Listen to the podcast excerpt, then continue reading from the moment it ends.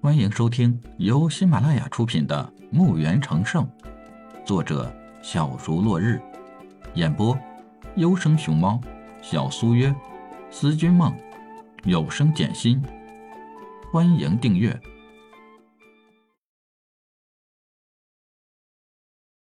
第六十四集。李海走到五个人身边，大家坐下聊。几人收拾一下心情，坐了下来。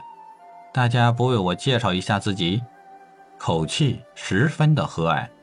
大不，主管，我叫赤莲，是塔尔帝国的。本来是会有的，结果上面指示我来监视您，有机会的话把你绑走或杀掉。主管，我叫纳和，是历史帝国的。我是一名高阶法师，也和老兄一样。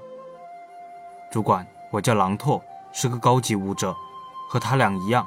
不过，我们失落帝国将会与您的国家发动战争，这里是边城，又是和我们的第一战，所以主管您一家人早些离开才好。主管，我是拍卖会的长老，我是一名光明法师，我叫特木，是奉命。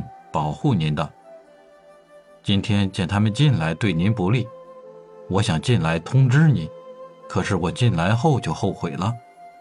拍卖会在派我来时，只是让我在外面保护您，有什么情况能够我自己解决就解决，解决不了发信号求援。可是我玩了个心眼儿，想从您这儿浑水摸鱼，可结果……李海笑笑，谢谢各位对我坦诚。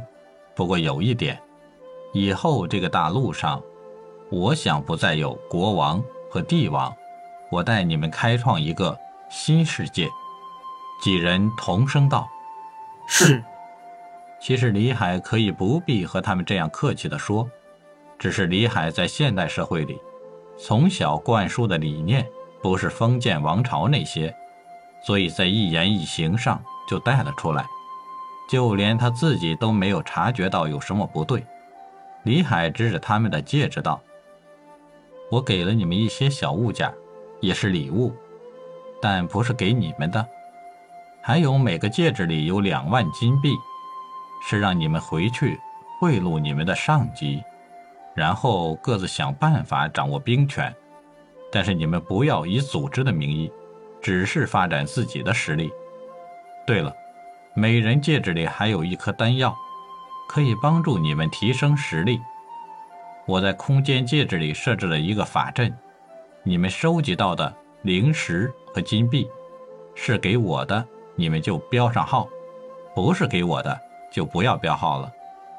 你们需要金币时，放进一张纸条或者有什么情报，写在上面就可以了。这样。大家可以互相联系，我也可以感知到大家。我这样想的，根据你们做的贡献大小来定，我会以此作为标准传授给你们不同的各类魔法、法术、武技。好了，你们看看还有什么要求？李海说完，看着他们，几人也互相看看，同时抱拳，谢主管。我等不求赏赐，只为主管效命。哈哈哈哈哈哈哈哈！李海开心的哈哈笑了几声，站起，五人也连忙站起。我心中有个世界，你、你的子嗣以后不用跪拜别人。这个世界没有奴隶，每个人都可以学习知识、魔法、武技，没有等级的要求。大家都是公民，那是一个平等的世界。李海描述着那个世界，让五人也陷入了憧憬。好了，天色不早了，大家回去吧。时间长了会对你们不利的。你们回去，每人拿一件小物件交差。希望大家顺利。五人抱抱拳离开。